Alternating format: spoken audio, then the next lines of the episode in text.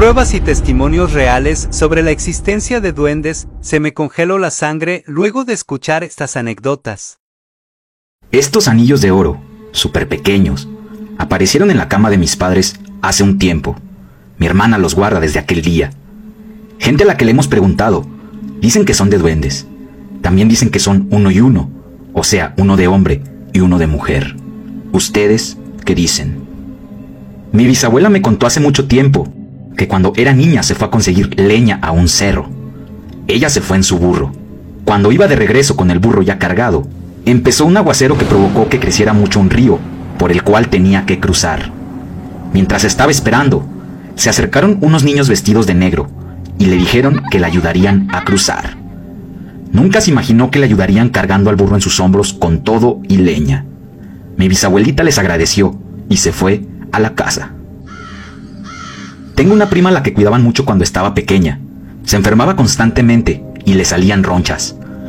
Mis abuelos viven a un lado de su casa y un día fue a pedir semillas de girasol. Mis abuelos en ese tiempo tenían un pájaro al que alimentaban con eso.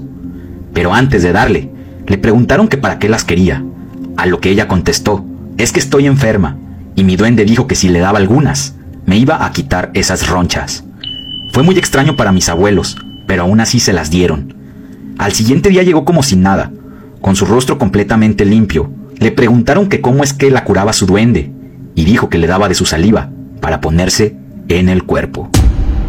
Dicen que si se te pierde algo y crees que fue un duende, puedes poner un vaso boca abajo y decir duro, hasta que no me devuelvas todo lo que te llevaste, no te daré este trozo de aire, y eso hace que ellos te regresen lo que perdiste.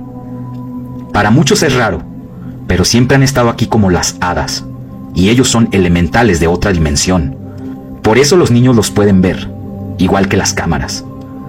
Viven más de 100 años y a los 70 es como si tuvieran 20. Ellos viven en cuevas bajo tierra y cerca de los ríos. Sus cuevas se camuflajean con magia, que solo puede ser vista por brujos, niños y personas espirituales. El tiempo pasa diferente, dado que muchos se conectan a la tierra hueca. Por otro lado, las hadas son sus amigas y sirvientas, y son un tipo insecto y mitad humanoide. No son nada bonitas como lo pintan. Allá abajo en la tierra, es toda una ciudad con sus casas, sus herramientas, luz, mascotas, pero esto lo saben solamente pocas personas. Cuando tenía como seis años, tenía un amigo imaginario que era diminuto. Lo podía llevar en mi bolsa o hasta en mi mochila ya que su tamaño era súper pequeño, pero tenía una apariencia humana. Tenía camisa de rayas, pantalón y cabello rojo. No sé cómo carajo hace un año, un día que fui hierba al patio de la casa de mi madre, en un patio que era muy extenso, miré algo que se movía en el árbol. Pensé que por estar fumando estaba mirando tonterías, mas conforme se movía, más miré la misma camisa que mi amigo imaginario tenía, solo que ahora de un tamaño un poco más grande. Quedé muy espantado, y pues en ese momento lo recordé. Lo que me da intriga es pensar que tal vez mi amigo imaginario siempre fue un duende, y hasta ahora sigue estando en la casa de mi madre. Al salir al patio, siento que alguien siempre está ahí mirándome. A mí un duende me escogió en el Museo de los Duendes, y desde entonces me cuida económicamente. Nunca me ha dejado sin comer, y siempre de la nada me deja dinero. En realidad, no creía tanto en eso. Fui al museo solo para conocer, pero una señora se me acercó y me dijo que le diera dinero a ese duende, porque supuestamente me había elegido. Le di un billete y monedas, y le dije que si me regresaba lo que había gastado en esas vacaciones, creería en él. Me regresó el triple de lo que había gastado en cuestión de días, y curiosamente, en ese entonces me empezó a ir económicamente mucho mejor en mi negocio, entre otras cosas. Compré unas manos de la abundancia en ese mismo museo. Desde entonces le tengo un lugar donde le dejo dinero dulces de vez en cuando. Siempre me cuida y a la fecha no me ha traído nada malo. Al contrario, me protege en todos los aspectos. Una vez un compa le dijo de cosas en la fiesta y lo asustó durante toda la semana. Espero regresar pronto al museo para poder agradecer. En Oregon, Estados Unidos, es muy común el hablar y la creencia de los duendes. Hay una fecha específica que les ponen un altar frente al bosque. También los respetan mucho ya que consideran que son guardianes de los bosques. Cuenta mi abuelo que él una vez fue con unos amigos a una barranca. Venían tres personas en total. Bajaron a un punto que jamás habían visto, y había una cascada entre árboles y cosas similares. En lo que ellos agarraban la onda de si se habían perdido o qué estaba pasando, escuchaban voces, pero él dice que eran voces como muy chillonas, y entre más se acercaban, se dieron cuenta que eran como tres duendes, que estaban ahora sí cotorreando y dándose un chapuzón en la cascada. Según cuenta, que eran así como del color de nuestra piel, muy normales, de medio metro a lo mucho, y como peludos con cejas y bigote muy negros. Ellos se quedaron fríos.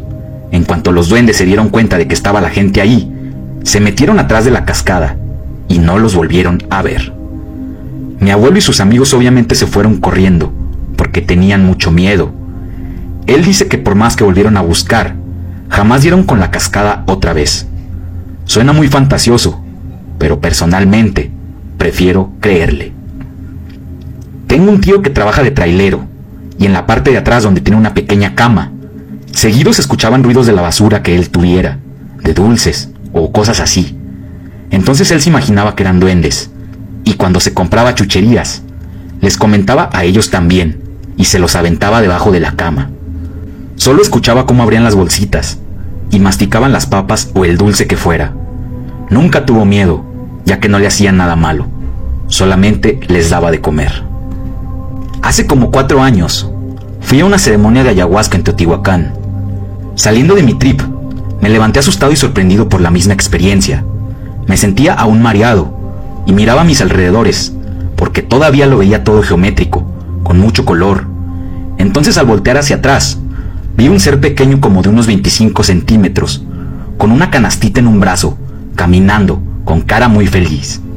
Me quedé sorprendido, y el monito me vio como si nada, se voltea y fue así como de, ¿a poco puedes verme? Me volvió a voltear a ver con cara sorprendida y se echó a correr hacia atrás de donde estaba una leña. Se asomaba para ver si yo seguía ahí y su expresión era como de miedo y temblaba. Se veía como un niño narizón y panzón, con un gorrito y short pequeño, de tirantes con una canastita chiquita. Hoy en día sigue siendo sorprendente para mí. No daba miedo, más bien como ternura, pero a la vez también tristeza, de ver el miedo que le causó que pudiera verlo. Temblaba, y sus ojos, muy grandes en proporción de su cuerpecito, se pusieron llorosos. En el Corán, el libro sagrado de los musulmanes, reconocen a los duendes y dicen que ellos habitaban en la tierra antes que nosotros. Es imposible que se siga diciendo que no existen. En todos lados se habla sobre ellos. En Irlanda del Norte, los clásicos duendes sombrero verde y San Patricio, y además la expulsión de ellos. México, los aluches, como les decían los mayas, chaneques, como les decían los mexicas, en El Salvador, Cipitío, Japón, yokai, Corea del Sur, dokaebi, China, mogwaj, y la lista puede seguir. ¿Les gustar ya la parte 2 de estos relatos? Confirmen en los comentarios, saludos y buenas noches.